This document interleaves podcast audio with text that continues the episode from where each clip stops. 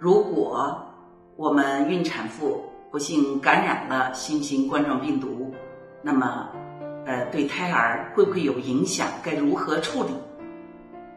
那么，孕产妇感染了新型冠状病毒以后呢，对我们的胎儿或多或少还是会有影响的。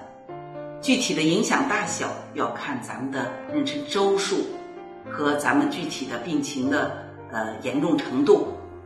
如果是怀孕早期，啊，就是五到十三周这中间呢，是胎儿发育的最敏感的时期，胎儿各个器官在形成。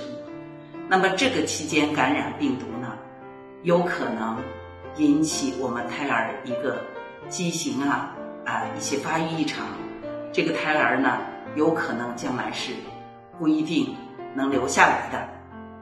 那么孕中晚期感染呢，相对对胎儿的影响要小一些，具体的还要看我们的临床表现。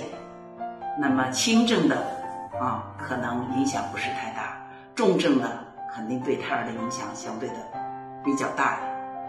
呃，所以中晚期我们一旦感染了新型冠状病毒呢，我们还是要积极的去治疗，不要把轻症呢拖成重症。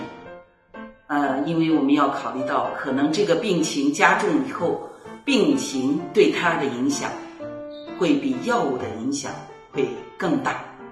啊，到孕晚期呢。咱们是不是需要终止，也是具体的根据咱们感染了以后的病情情况。如果孕晚期不足月的情况下，病情又不是很重，那么这时候呢，可以先去治疗，等治疗呃痊愈或者病情好转以后，尽量呢让胎儿足月再分娩。那么如果病情比较重的情况下，啊，那么一旦发现，还是啊，尽早的让胎儿娩出，胎儿脱离你这个感染的环境，然后呢，再去积极的治疗孕产妇。